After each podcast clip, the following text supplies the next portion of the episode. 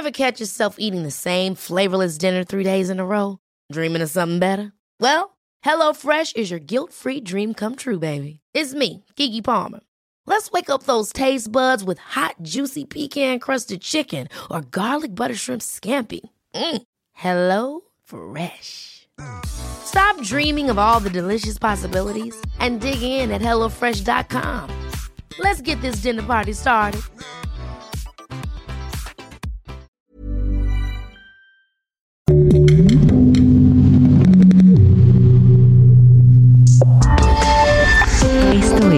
República H.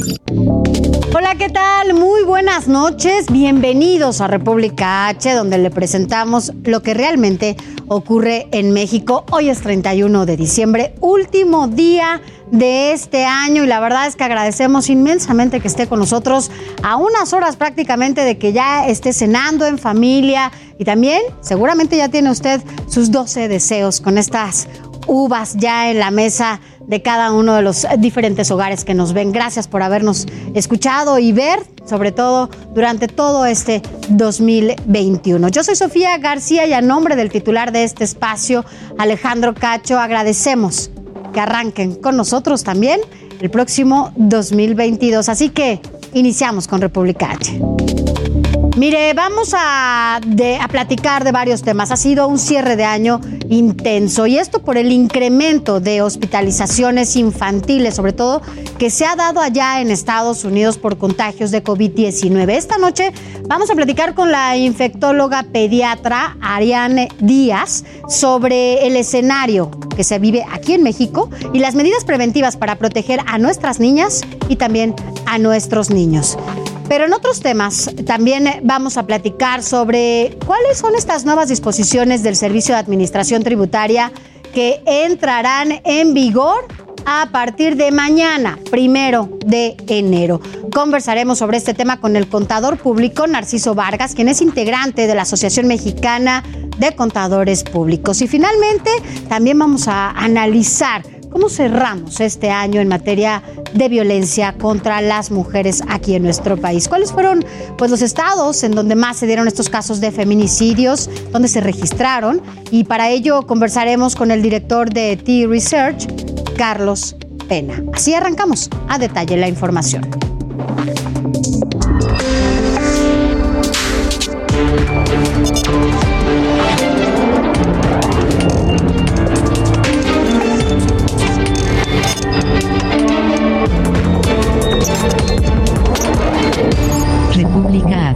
Con Alejandro Cacho. Mire, comenzamos sobre todo con temas de COVID-19 y qué ha- y qué ha pasado en el mundo, porque el repunte de contagios por esta variante Omicron ha sido superada en Sudáfrica, país en donde fue detectada por primera vez esta nueva variante. El gobierno sudafricano afirmó que pudo haberse dejado atrás la ola de contagios por Omicron, por lo que eliminarán el toque de queda establecido en ese país. Pero mire, en Israel, allá se aprobaron los ensayos para una cuarta dosis de la vacuna de Pfizer en personas eh, más vulnerables al COVID-19. Allá mismo en Israel se convirtió ya en el primer país en dar ese paso. En tanto, bueno, pues ya se prepara para enfrentar la nueva ola de contagios por Omicron. Y en Francia, bueno, pues residentes y turistas ya comenzaron a usar cubrebocas de manera obligatoria en espacios libres a partir de hoy, 31 de diciembre. Esto debido al aumento de contagios de la variante Omicron. Autoridades locales ya detallaron que esta norma aplica solo para mayores de 12 años. En Estados Unidos, aquí con nuestro vecino del norte, bueno, pues esta variante Omicron ha registrado miles de nuevas hospitalizaciones por COVID-19, principalmente en niños. Autoridades de salud detallaron que a diario se internan cerca de siete infantes en diferentes hospitales. También allá en Estados Unidos, autoridades sanitarias pidieron a la población en general evitar viajes en cruceros, aunque estén vacunados. Esto como medida preventiva para evitar eh, mayor número de contagios por COVID-19. En la Universidad de Miami, también allá mismo en Estados Unidos, ya se anunció que las dos primeras semanas de clases que iniciarán en enero se realizarán desde casa. Esto debido a la ola de contagios que se ha desatado por COVID-19, no solo en Estados Unidos, sino en gran parte del mundo. Y mire, a propósito de este tema, hace un minuto le comentaba, pues, como allá en Estados Unidos se calcula que son ya muchos los contagios que se están llevando a cabo entre niños, incluso por lo menos siete de ellos que están siendo pues diariamente internados y esto pues por el aumento que ha habido de contagios de COVID-19. Pero ante este escenario lamentable, pues lo que nos importa realmente a los papás, a las mamás, es saber cómo cuidar a nuestros niños, a nuestras niñas. Y para hablar sobre ese tema, agradecemos que esté con nosotros a la pediatra y también infectóloga Arián Díaz. ¿Cómo está, doctora? Muy buenas noches. Hola Sonia, buenas noches. Muy bien, gracias. Gracias por estar con nosotros, doctora. Bueno, pues sobre todo, pues después de estos números, ¿no? Y de lo que está pasando, evidentemente, pues es la población que no ha sido vacunada. Hoy, pues es el mayor número de víctimas con contagios de COVID-19 en Estados Unidos y también en gran parte del mundo. ¿Qué hacer? ¿Cómo cuidarlos mientras se puede, pues, vacunar a todos estos niños y niñas? Sí, muchas gracias, Sofía. Mira, es importante ahorita eh, eh, hacer esta, pues remarcar que estamos viendo un aumento en hospitalizaciones en niños en Estados Unidos precisamente porque son ellos los que no tienen o no están en su mayoría vacunados. Eh, ¿Qué es lo que pasa? El virus, estamos viendo que con Omicron, afortunadamente por dos teorías, la inmunidad previa y la inmunidad a través de vacunas, en, estos, en los adultos está teniendo síntomas leves a moderados. Sin embargo, hay que aquí mencionar que como es, está siendo la un tsunami de contagios, todavía tenemos mucho riesgo de que se saturen los hospitales. Ahora, al tocar la mucosa de un niño, el virus va a encontrar un campo donde puede replicarse, pese a que ellos tienen una inmunidad primaria que responde mejor que la de los adultos, va a encontrar un, un, espacio en donde puede multiplicarse y eh, eh, dar síntomas. Por eso es que estamos viendo familias donde los padres son asintomáticos, tienen síntomas leves, sin embargo los niños tienen unos síntomas pues más prominentes como fiebre, eh, tos. O al revés, ¿no, doctora? También. En los niños, sí, perdón. O al revés también, ¿no, doctora? Conozco un caso muy particular en donde los papás están infectados, el pequeño tiene año y medio, es una pequeña de año y medio, está infectada y ella es totalmente asintomática. Está jugando. Sí, claro, sí. Puede suceder de la otra forma. Eh, sin embargo, los niños ahorita en Estados Unidos, en los niños pequeños, se está presentando con una sintomatología diferente a la que estábamos viendo que eran síntomas respiratorios. También a pesar o además de tener eh, síntomas respiratorios como eh, em, rescurrimiento nasal, tos, nariz tapada, estamos viendo que tienen sobre todo los más pequeñitos diarrea. Dolor abdominal, vómito. Y cuando son tan pequeños que no pueden controlar muy bien líquidos electrolitos, pueden cambiar su estado hidroelectrolítico, necesitan internamiento para tener soluciones intravenosas, porque muchas veces no se alcanza con hidratación oral. Entonces, e, esta es una de las causas de por qué están subiendo las hospitalizaciones. Y bueno, aquí lo importante es ¿Cómo vamos a protegerlos? Porque muchas veces se confía a la familia. Yo ya me vacuné, mis los abuelos están vacunados y vamos a ir a las fiestas, a las posadas, a las reuniones donde los niños los llevan pues sin protección alguna, sin cubrebocas. Hay que recordar que los niños arriba de los dos años ya pueden usar cubrebocas y que ahorita con esta variante Omicron, que es tan transmisible tanto como el sarampión, entre mejor capas le pongamos a su cubrebocas, mejor. ¿Como cuáles? Los KF94, los KN95 serían los ideales eh, a partir de los, dos años. Si tenemos bebitos, procurar no llevarlos a reuniones donde va a haber adultos, donde no va a haber una buena ventilación. Siempre bajo la premisa, el virus se transmite aéreo aéreo. De nada sirve desinfectar el súper si vamos a estar en una reunión con las ventanas cerradas, con muchas personas que no conocemos y que no sabemos si puedan tener estar infectados en ese momento, ya que la infección puede, inclusive, puedes infectar a alguien si no tiene síntomas. Doctora, estamos a unas horas de que se celebre el año nuevo y bueno, esto que nos dice es importante porque además pues todos se van a reunir, ¿no? A pesar de muchas cosas, la verdad es que sabemos que hay familias, hay amigos que se van a reunir y bueno, pues es complicado de repente que se entiendan, ¿no? Estas eh, pues recomendaciones, porque pareciera que muchas veces creen que los niños son inmunes, porque en muchas ocasiones incluso se, se confundía, ¿no? Esta información. Y no, ya nos dimos cuenta de que Omicron ha sido esta variante que ha llegado más, sobre todo a los niños, por la rapidez con la que entra. ¿Qué podemos decirle a estas familias que están reunidas en este momento o que se van a reunir o amigos incluso que llevan a sus hijos? Pues además de esta ventilación y del cubrebocas, ¿qué hacer? O sea, ¿cómo, cómo nutrir a lo mejor su sistema inmunológico, que, cómo preparar al niño para que no vaya a contagiarse o por lo menos que no vaya a ser tan, tan lastimoso. Claro. Mira, lo esencial aquí, bueno, como sabemos que se transmite vía aérea, sería mantener el lugar en donde se van a reunir, abrir ventanas y mantenerlo lo más ventilado posible. Y, eh, bueno, limitar también el tiempo de exposición.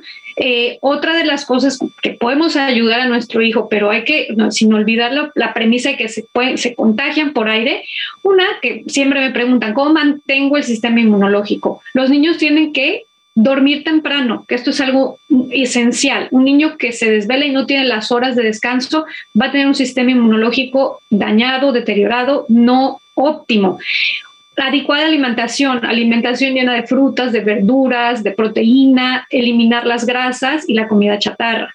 La siguiente, que tengan, que tengan un espacio de juego, sobre todo al aire libre, que sean niños que, bueno, que, tengan un ambiente familiar eh, que les mantenga en paz. Un niño estresado, un niño con problemas, con preocupaciones, también sabemos que va a tener un sistema inmunológico deteriorado. Eh, esas serían eh, eh, dentro de las tres em, recomendaciones. Y, claro, recomendaciones y niños bien vacunados, porque las vacunas, no, también hay otros, otros, no solo COVID-19, otros microorganismos que aprovechan para desarrollarse y que entonces, bueno, también pueden terminar en, en hospital por neumococo o por varicela o por cualquier otro, otro virus que se transmite también de, de persona a persona entre los niños. Entonces, bien vacunados estos niños, esas dentro de las recomendaciones, mejores recomendaciones, el juego, la alimentación, el descanso y una muy buena hidratación. Doctora, y finalmente sí quisiera preguntarle, porque bueno, pues los niños y las niñas son los que no están vacunados. ¿Qué, opinión le merece esta declaración que acabamos de escuchar del doctor Hugo López Gatel, en donde dice que bueno, los niños y las niñas no están contemplados siquiera en un, esquema de vacunación, por lo menos en un futuro cercano? La verdad, nosotros como pediatras, esas, esa declaración la vemos de forma lamentable porque eh, hemos visto que la vacuna COVID en los niños es sobre todo una vacuna segura, que eso es algo muy importante y remarcar es una vacuna segura y es una vacuna eficaz, sobre todo eficaz. Todos los países primermundistas que eh, han llevado mejor la pandemia que México, sabemos que ya están también vacunando a sus niños. Por ellos y por la comunidad también.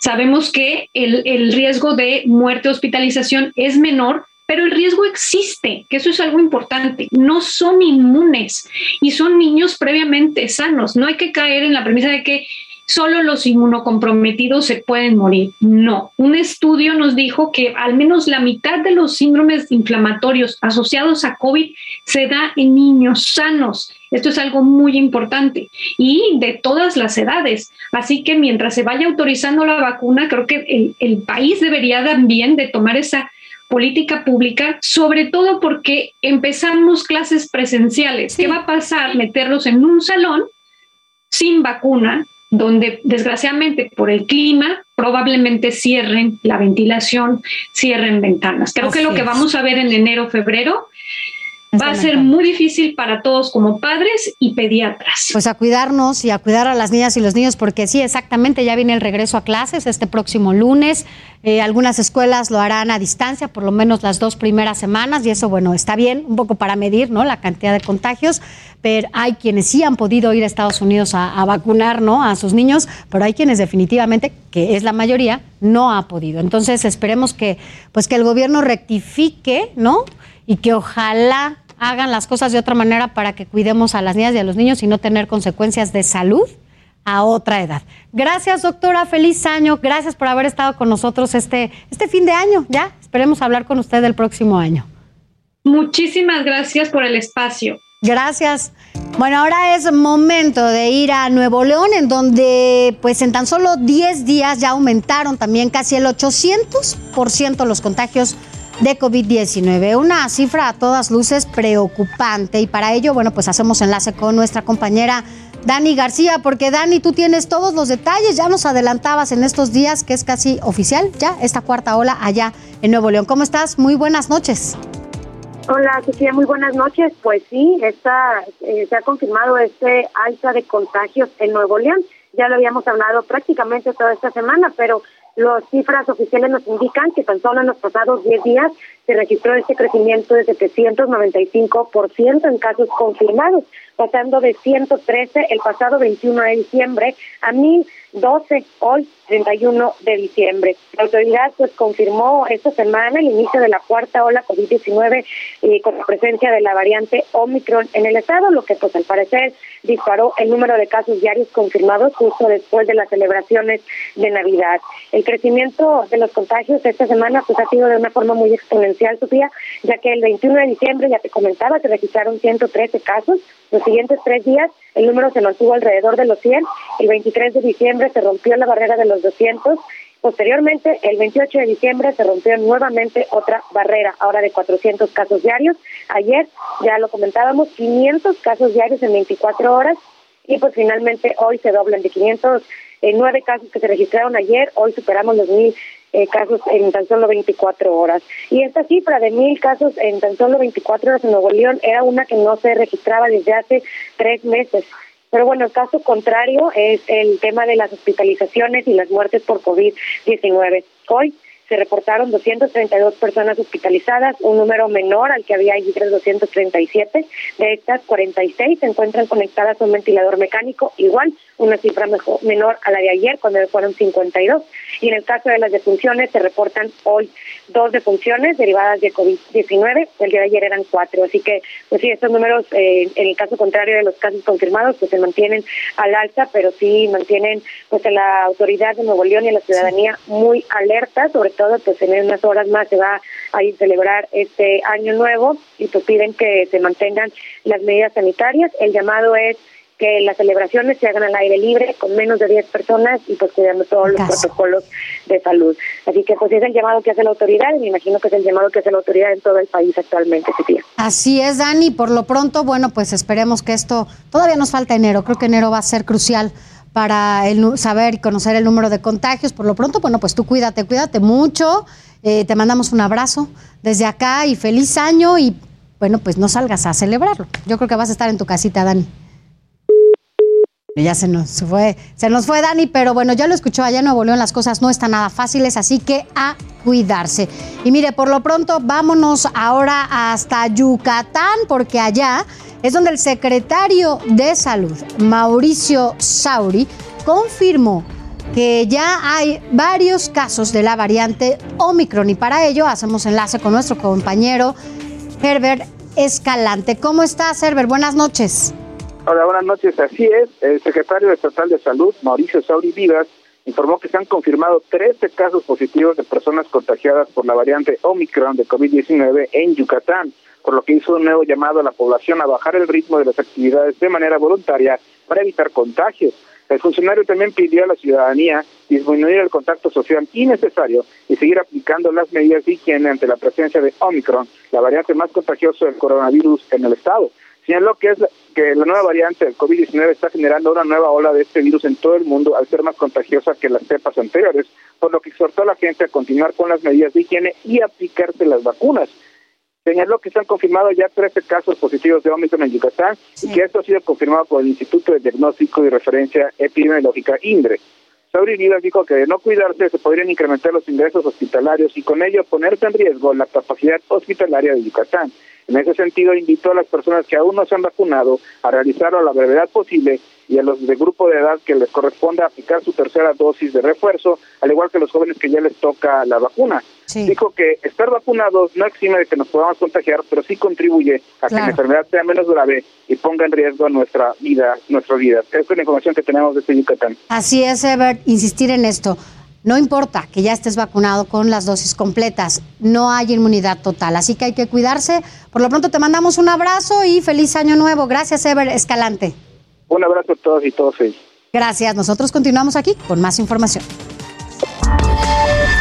Esto es República H.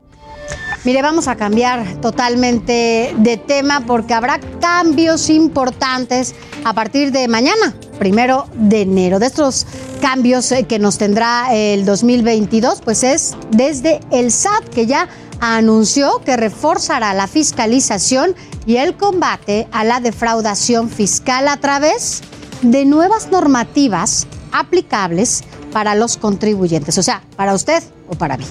Y para hablarnos sobre este tema, para que nos diga bien de qué se trata, agradecemos que esté con nosotros aquí en República H al doctor Narciso Vargas, quien es miembro de la Asociación Mexicana de Contadores Públicos. ¿Cómo está? Muy buenas noches, doctor. Buenas noches, Sofía. Agradecido contigo por el espacio. No, al contrario.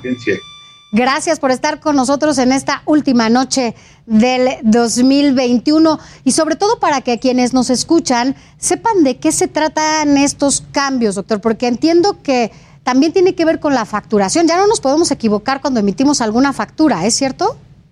Así es, Sofía. Fíjate que hiciste un comentario muy atinado.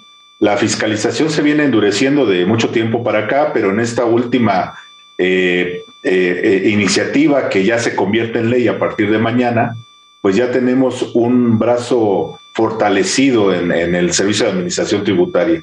¿Qué ocurre? Bueno, ocurre en materia de comprobantes fiscales digitales, entra una nueva versión que se conoce como 4.0 y va a tener un periodo de transición, va, va a convivir con el comprobante que conocemos actualmente durante los primeros cuatro meses del año.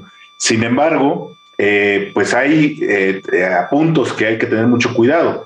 Tienes razón. Si yo cancelo, o mejor dicho, si no cancelo un CFDI que emití por error o, algo está mal en él y no lo cancelo o no lo cancelo dentro del plazo permitido, voy a ser acreedor a una multa y estas multas van del 5 al 10% del valor del CFDI. Es decir, o sea, de un error me puede costar además este pagar más. Es correcto, una falta de control interno, yo lo diría, Sofía, es lo que nos puede llevar a ser acreedores a esta multa. ¿Este es lo único que se cambia en lo que tiene que ver con la facturación? No, cambian muchas cosas. Fíjate que en materia de CFDIs viene una cantidad de cambios impresionantes. Yo te diría que de los más importantes está la famosa carta aporte, que entra en vigor también de manera completa en enero. Tenemos un periodo de transición ahorita, pero ya en enero entra con toda el rigor que marca la ley. Eh, hay algunos elementos dentro de los FDIs que por una circunstancia de, eh, eh, de cuidar los datos de las personas se habían omitido ya en el pasado, como eran el nombre o la denominación social el domicilio, el código postal de quien emitía estos comprobantes, bueno, regresan porque, bueno, a pesar de que son datos sensibles y que se trató en algún momento de cuidar que no todo mundo tuviera esos datos a la vista, la realidad es que para la autoridad es importante conocer quién está emitiendo estos comprobantes y regresan en este año que estamos a punto de arrancar. Sin duda hay que ponernos en contacto con nuestros contadores o contadoras para que nos expliquen bien de qué se trata todo esto y porque, bueno, pues ahora las cosas serán totalmente distintas, pero por lo pronto, doctor, agradecemos que nos haya eh, dado como este panorama para que el próximo año, a partir de mañana, estaremos todos al pendiente con nuestros contadores de lo que va a suceder con nuestras facturaciones. Gracias, doctor, feliz año. Al contrario, Sofía, feliz año, a la distancia un abrazo. Gracias. Igualmente, mire, es momento rápidamente de ir a un corte, regresamos con mucho más. No se vaya. Regresamos. República H. Con Alejandro Cacho.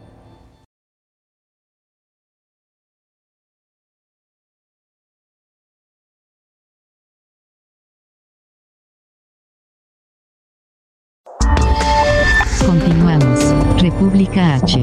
Con Alejandro Cacho. Gracias por continuar con nosotros este 31 de diciembre. Ya estamos a unas horas de celebrar el año nuevo. Y mire, por eso estamos aquí haciendo un recuerdo. It's that time of the year. Your vacation is coming up. You can already hear the beach waves, feel the warm breeze, relax, and think about work. You really, really want it all to work out while you're away. Monday.com gives you and the team that peace of mind. When all work is on one platform and everyone's in sync, things just flow wherever you are. Tap the banner to go to Monday.com.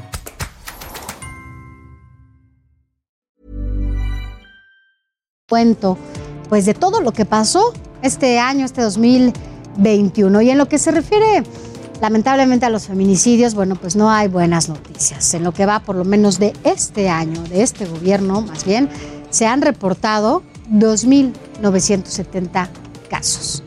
Pero mire, para hablarnos sobre este tema, agradezco que esté con nosotros nuevamente a Carlos Pena, quien es director de T-Research, que además, bueno, pues tienes los datos más frescos Carlos, para, bueno, no son buenas noticias, pero tú tienes muy, muy claros cómo están y dónde están ubicados el mayor número de feminicidios. ¿Cómo estás? Muy buenas noches. Buenas noches, Sofi, ¿cómo estás? Así es, como bien lo dices, no es el mejor cierre del año en materia de feminicidios. De hecho, es el peor suma de entre enero y noviembre, que son el corte que tenemos, todavía no tenemos cifras de diciembre, pero es el peor enero-noviembre de los últimos seis años que hemos registrado. Eh, tan solo en, en, 2021 se registraron 922 homicidios eh, o feminicidios, en este caso lo que acumula en total 2.970. El año pasado a estas alturas llevábamos 893, hoy 922, insisto, se pinta o todo va camino a de poder decir que este 2021 ha sido el peor año en materia de feminicidios de los últimos cinco o seis años que se tiene registro. Ahora, ¿cuáles son esas entidades en donde se reportan el mayor número de feminicidios? Porque además eso es lo más lamentable, vaya, no ha habido en algún momento y esto no es algo solo de este gobierno, vaya, ¿no? Es algo que se viene desde hace muchos años ya acumulando, pero ¿cuál, cuáles eh, los estados en donde más feminicidios se cometen, Carlos? Principalmente el Estado de México, de esos 2.970, Estado de México concentra 423, le sigue Veracruz, Veracruz eh, capta 266 feminicidios. Después de ahí viene eh, Ciudad de México, que, se podría entender de alguna manera Estado de México y Ciudad de México porque son ciudades muy pobladas. Exacto, Veracruz también, pero Veracruz no es la segunda más, eh, más poblada y sin embargo sí es la segunda con más feminicidios. Ciudad de México 219, Jalisco 206, Nuevo León, Nuevo León tiene un problema grave, es el quinto lugar en materia de feminicidios en el país. ¿Ya estaba ahí ubicado o subió? Ya, ya, ya en 2020 había aparecido entre los cinco también y hoy 2021 se vuelve a aparecer o se vuelve a consolidar como una de las entidades con este problema grave, entre el top 5, digámoslo así, de los peores entidades. Y por el otro lado también hay entidades que no les ha ido tan mal. Por ejemplo, Baja California Sur, Yucatán y Aguascalientes tienen menos de 20 feminicidios, que no estoy diciendo que sean pocos o que es para aplaudir. No, tendría que haber cero, ¿no? Ajá, Exactamente. Uno es malo, pero bueno, comparado con 400 de Estado de México, tener 12 en Baja California Sur, bueno, ya no son los problemas tan graves como en Estado de México, pero principalmente, y repito, Estado de México, Veracruz, Ciudad eh, de México, Jalisco y Nuevo León son las principales entidades con este problema. De estos estados que tú nos nombras, bueno, si bien exacto, el Estado de México y la Ciudad de México concentran el mayor número de población y por ende, bueno, pues arroja estos datos. ¿Hay alguno de los estados que tú veas que puede ser sorpresa una mala sorpresa, en donde ya se estén ubicando eh, por los feminicidios que se están cometiendo en sus entidades? Sí, tengo uno particularmente, Oaxaca, que está dentro de los 10 primeros y capta 111 homicidios, dentro de los 10 primeros con más eh, feminicidios. Oaxaca, que no debiera ser uno de los estados más violentos por alguna razón, capta mucho feminicidio. Chihuahua, tú lo recordarás, tuvo, tuvo el problema grave en aquel tiempo de Ciudad Juárez, todo este problema que, que existía con las maquiladoras, la frontera, todas estas historias. Eh, Chihuahua ya está en lugar 11, 12, incluso está por arriba Sinaloa, Sonora, Puebla, están arriba de. Yo, pero yo, yo destacaría particularmente Oaxaca, que no es un estado que se caracterice por tanta violencia como otras entidades y sin embargo está entre el top 10 de feminicidios. ¿Hay algún momento en la historia, ¿no? más reciente, que, que además tú tienes muy bien documentada, en donde estos delitos, los feminicidios, no hayan estado en el pico que están por el momento? Sí, por ejemplo, en 2015, 2016 había menos de 600 feminicidios en todo el año. Mira, 2015 hubo alrededor de 400 feminicidios en todo el año. Mm. Cifras altas, sí, pero no las que estamos viendo hoy, que ya llevamos tan solo a noviembre, repito, solo a noviembre 922, más del doble. Todavía falta diciembre y en diciembre el promedio son 70, 80 feminicidios por mes, es decir, probablemente estemos llegando el mes que entra platicando contigo de que se registraron casi o más de mil feminicidios este año 2021, el cual sería el récord histórico. Nunca se ha visto en México, eh, por lo menos desde que se tiene la estadística, mil feminicidios en un año. Sin duda este ha sido un factor importante, sí, para destapar muchas cosas, para evidenciar, eh, pues, de qué tamaño está la humanidad en este sentido, ¿no? Así es, incluso el incremento en divorcios de 2020 comparado con 2019 fue impresionante. Eh, recordemos que que de, de, estar cada quien en su actividad diaria, de salir temprano a estudiar, a trabajar, a hacer sus actividades, había que estar encerrados todos en la, en, a lo mejor en casas pequeñas, menos de 100 metros, cuatro o cinco personas de la familia. Podrías aguantar algunos días, pero un año, como fue el encierro prácticamente que tuvimos, cerca de un año, bueno, ya son cosas diferentes y habrá que tratarlo de manera diferente. Y además le sumamos pues la falta de empleo, la crisis económica, o sea, todo esto que se desencadena dentro de, de una casa que, bueno, pues sin duda convoca lamentablemente a muchas cosas que no, no, no contribuyen en nada a la salud mental, a la salud ¿no? de, de, una familia, a muchas cosas. Pero bueno, por lo pronto, pues seguiremos, seguiremos platicando contigo, esperando que en algún momento nos hables de que estos números ya, ya disminuyeron radicalmente y eso serán buenas noticias. Carlos Pena, director de T-Research, gracias por habernos acompañado hoy 31 de diciembre, a unas horas ya de comernos las uvas. Te mandamos un abrazo. Gracias por este 2021. Fuerte abrazo, Sofi, cuídate mucho. Tú también, gracias, Carlos. Vámonos, vámonos a, más información y bueno, pues tiene, tiene que ver ¿no? con, con todo esto. Eh, haciendo un recuento sobre la violencia de género que se vive en nuestro país, pues quiero presentarles y dejarles aquí una entrevista que hizo eh, mi compañero y además titular de este espacio, Alejandro Cacho, con Irma Ortiz. Mire, ella es una mujer oaxaqueña que cuando era niña fue vendida por su papá a los 12 años de edad, a cambio de, ¿sabe qué? De una botella de mezcal. Vamos a recordar esta entrevista. Entrevista en República H. Pues ni siquiera la excepción es justificable cuando se trata de venta de niñas. Ni siquiera de excepción, porque un caso, un caso no puede ser aceptado en este país. Y si no, escuche a Irma Ríos, una mujer que tuvo la valentía, la entereza de, de protestar, de terminar con su tormento. Eh, ella fue vendida cuando niña, ella es de Oaxaca y está esta noche con nosotros. Irma, buenas noches y gracias por estar aquí. Hola, buenas noches. ¿Qué le pasó a usted, Irma? ¿Qué, cómo empezó su historia? Pues como ya les había yo comentado, ¿no? Que pues mi papá hizo trato con el hombre con el que yo vivía. Y así sucesivamente, pues me fui a vivir con él y de ahí empezaron los golpes. Y a los 11 años tuve a mi primer hijo. Y ahorita mi hijo va a cumplir 30 y yo tengo 41. ¿A qué edad eh, fue el trato que, que hizo su papá con esta persona? Pues cuando yo tenía 10 años, ¿Y cuál fue el trato? ¿Que usted se iba con él a cambio de qué? pues, pues mi papá era alcohólico y recibió una botella de mezcal. Una niña de 10 años por una botella de mezcal. Así es. Y a los 11 años se convirtió en mamá, Irma. Sí, de mi primer hijo. ¿Y luego qué pasó? ¿Qué siguió? Pues así que tuve a mi hijo y de ahí a pues a amamantarlo, a crecerlo. entre de eso pues hubo golpes, maltrato tanto psicológico como, Físico. como físico. ¿Y qué le decía este hombre? ¿Qué edad tiene este hombre? ¿Cuántos años le lleva? Este, él me lleva 10 años. Él tenía, Ahorita él, ahorita yo tengo 41 y él tiene 51. pero cuando ocurrió esto usted tenía 10 y él tenía 20. Ajá, yo tenía 10 y él tenía 20.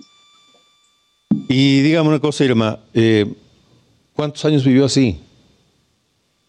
Pues el 5 de febrero iba yo a cumplir 30 años viviendo con él. Y decidió no más. Así es. ¿Y qué hizo?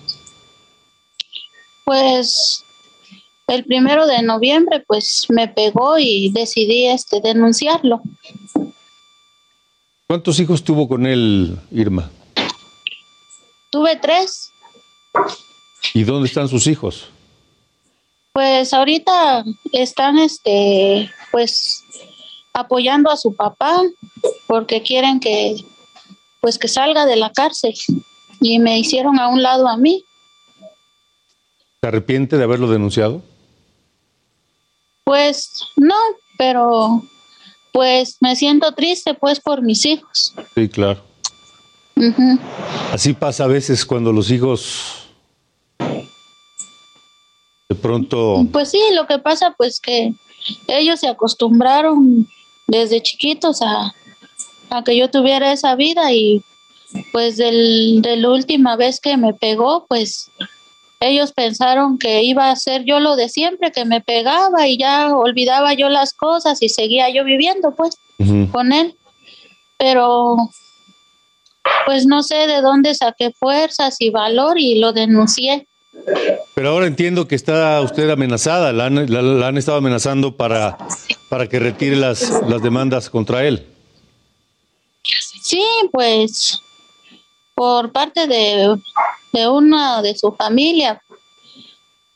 Por eso estoy bajo resguardo ahorita y todo eso. Pero pues a ver qué pasa. ¿Las va, ¿Las va a retirar las demandas, Irma? Pues no, Irma, no ¿qué, porque qué tan frecuente allá, de- de- en, en qué- de- en qué parte de Oaxaca ocurrió esto? perdón, ¿En qué parte de Oaxaca ocurrió esto cuando la vendieron a usted? pues este cuando sucedió eso aquí en San Antonio de la Cal, ¿Y, y qué tan común es que, que ocurra eso, que a las niñas pues las den con otros hombres a cambio de, Pues algo? ahorita, ahorita aquí en San Antonio de la Cal, pues ya no, ya no se veía eso, o ya no se ve, pero en, en los pueblos de Pochutla, de, de Miahuatlán, de por ahí, sí todavía se oía en aquel tiempo y ahorita pues igual, pero ya no, ya no tan pequeñitas, sino que ya hacen trato de 15, de 14. ¿Y a pero cambio de pues- qué? ¿A cambio de qué? O sea, dan a las niñas de 15, 14 a cambio de qué? Pues es que entre las familias hacen tratos, a veces hacen diferentes tratos, no este. Ahorita ya no, más o menos ya no sé ahorita cómo lo arreglan o algo así, pero antes se ponían de acuerdo, desde que estaba uno chiquito hacían trato ya para que iban a llevarle alimentos a las niñas, los, los que iban a ser suegros. Da- llevaban alimentos para que la niña creciera un poco y ya cuando ya la veía ya de 13, 14 años, pues ya los, los casaban. Mm. Qué difícil vida Y así esa, ¿no, Irma? Así es, es difícil. Es difícil y muy triste, pero pues sabemos quienes la vivimos y sabemos lo que es lo que es vivir así, pues. ¿Y el maltrato que usted sufrió todos estos años es, es, es común? Es decir, ¿se repite en muchos casos de niñas que son entregadas por sus familias? Sí, sí, este, en varias ocasiones sí se repite eso de que les estén pegando, las estén tratando mal y que estén criando a sus hijos y los maridos pegándole, tratándolas mal, pues. Pero pues eso ya no debe de existir en ningún lado porque pues nos echan a perder la vida, nos cortan las alas, se pierde nuestra niñez, pues. Sí. ¿Qué le diría usted a las, a las, a las mujeres o niñas que están atravesando esa situación? Pues que ya no lo permitan y que alcen la voz, porque ahorita pues ya hay mucho apoyo del gobierno, hay mucho apoyo de las personas, que ya no se debe de permitir eso, pues. ¿Y qué le diría a los padres que tienen niñas pequeñas? Pues a los padres que tienen niñas les diría yo que, que las cuiden mucho, que las quieran, que le den amor y que las valoren como hijas que son para que sean unas niñas felices y que se vayan Sí. evolucionando como señoritas y, y que ellas decidan. Dígame, Irma, ¿qué opina? Usted se enteró de lo que dijo el presidente de la venta de niñas. Sí, ¿Qué opina de pues eso? ahora, pues está muy mal, ¿no? Porque él como presidente, al contrario, debería de, de ver que se haga una, una ley para que protejan mucho más a las niñas y se castigue a los papás a- para que no hagan eso. Eh, Irma, usted de, niña se fue con este hombre, ha vivido, pues no conoce otra vida más que la de los maltratos y demás. Ahora tuvo el valor para denunciarlo y, y terminar con, con ese tormento. ¿Qué tiene por delante? ¿Cómo ve su vida en adelante? ¿Qué va a hacer? Pues ahorita no este no sé ni lo que voy a hacer, pues me quedé sola, me quedé sin nada. Y pues apenas voy a empezar a, a vivir a ver qué a ver qué pasa. Pues que tenga muy buena vida, Irma. Le deseo de todo corazón que, que sea feliz donde sea o con- como, como sea que esté y que sus hijos realmente recapaciten y entiendan lo que pasó y por qué usted decidió esto. Muchas gracias por haber estado con Pues- nosotros, Irma. Muchas gracias, igualmente se los agradezco mucho. Gracias, gracias por compartirnos su testimonio. Gracias y buena noche. Así que, pues ahí está. Esos casos que supuestamente son la excepción y no la regla. Esto es República H.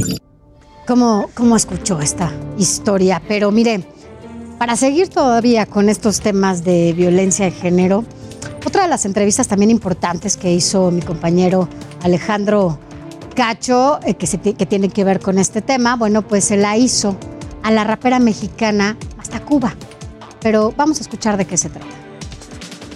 No hay cuarentena para la otra pandemia, la normalizada, la que siempre se silencia, donde el enemigo tiene cara, licencia, no hacia el estado de emergencia.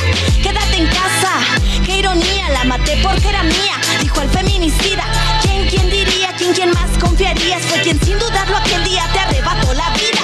Quédate en casa, no pasa nada, el aumento a la violencia, la curva que no se aplana. Quédate en casa, mujer, si no te matan, desde que Y esta noche aquí con nosotros en República H, más Tacuba, a quien me da mucho gusto saludar. Gracias por estar con nosotros. Buenas noches. Buenas noches, gracias por la invitación. Qué buen por la tema. continuación a este proyecto. Qué buen tema, qué buen tema, qué buena letra, qué buena música y qué buena intención, qué, qué- qué- qué buena iniciativa. ¿De dónde surge o cómo surgió? Eh, pues yo ya me dedico al rap, me dedico al rap, es mi, mi, misión en la vida, hago rap desde hace ya más de 15 años y siempre he usado la palabra como una herramienta y el hip hop como una herramienta de transformación y bueno, pues eh, los, la cifra de los feminicidios es algo que me atraviesa por muchas cuestiones, por ser mujer, porque en el 2018 eh, asesinaron una compa mía, eh, porque cualquier mujer, no importa el ámbito social o económico, puede ser víctima potencial y a partir también de la negación del Estado al decir que los, los feminicidios estaban en decremento, pues surge para mí esta necesidad de nombrarme, de denunciar y de visibilizar lo que siempre han querido silenciar y lo que siempre han querido tapar, ¿no? Mi, mi chamba como artista es nombrar, nombrar lo que nos está matando, lo que nos está destruyendo para invitar a la reflexión y al cuestionamiento y así la transformación de esta realidad. ¿Y, y qué opinas, Mastacuba, de, de de estas alertas de género que se han eh, establecido en distintos estados del país, pero que pareciera que no sirven de mucho. Realidad más del 94% de los feminicidios quedan impunes. O sea, si ni siquiera, si el mismo Estado es cómplice de lo que está sucediendo, pues evidentemente las alertas de género quedan sobrando, ¿no? O sea, en realidad no está pasando nada, los feminicidios, los feminicidas no están siendo realmente castigados como deberían de ser y las, las penas de, de o las condenas que se les dan son realmente ridículas eh, porque nadie puede regresar la ausencia que, que, que se deja a partir de, de asesinar a una compañera, ¿no? Y, y, y eh, me imagino que la, la impotencia es eh, enorme y de ahí viene precisamente este grito de, de nosotras tenemos. La, el tema se llama ¿Nosotras tenemos otros datos o, o, tenemos otros datos nada más? Nosotras tenemos otros datos. Uh -huh. ¿Y qué, Nosotras las mujeres. Y, sí, claro. ¿Y cómo, cómo, cómo está funcionando? ¿Cómo se está eh, aceptando este tema? Afortunadamente he recibido muchísimo apoyo a partir de, muchas personas, desde darle visibilidad por parte de medios, desde las mismas personas que se han acercado a mí para comprar mercancía y poder donar, eh, ya que varia, el 100% de, la, de, la, lo que recaudemos a partir de la venta de mercancías lo vamos a donar a familias víctimas de feminicidio aquí en la ciudad, aquí en el estado, bueno, en el estado de Jalisco. Entonces, eh, hasta ahorita he recibido muchísimo apoyo, no, no, de repente he recibido ciertas burlas y en su mayoría vienen de hombres que al final pues son parte del problema y no de la solución, pero afortunadamente es una canción que, que está dando mucha vuelta, ¿por qué? Porque pues es un tema que se tiene que poner en la mesa sí o sí en todas las uh -huh. trincheras. ¿Y cómo que burlas? ¿Qué, qué, sí, sí, se han burlado, o sea, eh, pues se burlan de que, no sé, hay gente que dice que me está pagando la derecha por hacer esto cuando yo soy totalmente apartidista, yo no creo en el Estado ni en ningún, en ningún partido, de repente pues burlas de, de, de, lo que tenemos las mujeres mucho en el ámbito del rap, pues es que se burlan de nuestro físico, si nos, si nos posicionamos como feministas también existe un estigma, ¿no? Como por posicionarte de, esta, de este lado, entonces burlas que no, no bajan de que si estoy gorda o de que si estoy cantando puras estupideces o de que si a los hombres también los matan, pues desde la ignorancia, desde, desde muchas, muchas cuestiones que justo per, per, permean este sistema y que permean que, que exista el machismo todavía tan, tan atroz, ¿no? Y tan, tan atravesando todas, los, todas las áreas de, nuestras, de nuestra existencia. Ahora, eh, qué, qué, tristeza que, que, digan que si la derecha, que si la izquierda, como si los, como si los crímenes dejaran huella de ideología, ¿no? Sí, es, es muy fuerte. O sea, yo, de, o sea, yo escribo esta canción en, en mayo del 2020 debido, de, o sea, eh, debido a, a, esta conferencia donde, claro, el presidente actual, que no me importa de qué partido sea, el presidente actual indica que los feminicidios están en decremento y que no es una cifra que tiene que alarmarse porque la violencia de género prácticamente es una mentira, pero evidentemente, o sea, no es cuestión de derecha e izquierda, esto nos ha atravesado y nos han estado asesinando desde hace muchísimos años, es el patriarcado en sí, la estructura en la que vivimos, ¿no? Más allá de si es un partido o no. Claro que todos los estados han sido, o sea, todos los gobiernos han sido cómplices, ¿por qué? Porque permiten, o sea, sí. Alimentan la impunidad de este tipo de crímenes. ¿Dónde se puede descargar o comprar este tema para donar los, los, los las ganancias? Eh, por cada reproducción que den en YouTube, en Spotify, igual si me buscan en mis redes este, personales, más Tacuba, por ahí puedo vender yo la mercancía, tenemos playeras y paliacates y ahí pueden encontrar todo el trabajo. De acuerdo, pues felicidades. Es un gran tema, a mí me gusta mucho y ojalá resulte muy bien. Muchas gracias. Gracias Alejandro por la invitación. Al contrario, gracias, buenas noches. Esto es República H. Sin duda les mandamos un gran abrazo hasta sus casas, hasta donde se encuentren, de parte de todo el equipo de El Heraldo Media Group, de parte del equipo de República H. Gracias a ustedes porque nos escuchan, porque nos ven, porque han estado con nosotros a lo largo de este 2021. Esperamos seguir con ustedes en lo que viene del 2022 para estar informando de lo que pasa en todo el país, de lo que viene en todo México y de lo que también usted y yo y nuestro compañero Alejandro Cacho, que es el titular de este espacio, podemos seguir haciendo todos y todas juntos. Gracias de verdad. Cuídese mucho, cuídese mucho porque ya escuchó la propagación de Omicron está a todo, está al 100% y no nos queda más que cuidarnos. Así que desde acá un abrazo, espero que ya tenga las uvas y ahí la copa para que usted ya tenga clarísimo cuáles son esos 12 deseos. No nos queda más que a todo este equipo agradecer lo que ha hecho por nosotros con escucharnos y vernos. Felicidades, feliz año nuevo y que venga lo mejor, sobre todo mucha salud. Gracias por acompañarnos. Felicidades.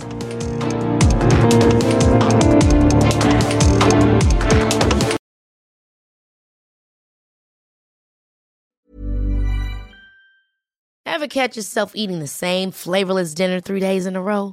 Dreaming of something better? Well, HelloFresh is your guilt-free dream come true, baby. It's me, Kiki Palmer. Let's wake up those taste buds with hot, juicy pecan-crusted chicken or garlic butter shrimp scampi. Mm. Hello Fresh. Stop dreaming of all the delicious possibilities and dig in at HelloFresh.com. Let's get this dinner party started.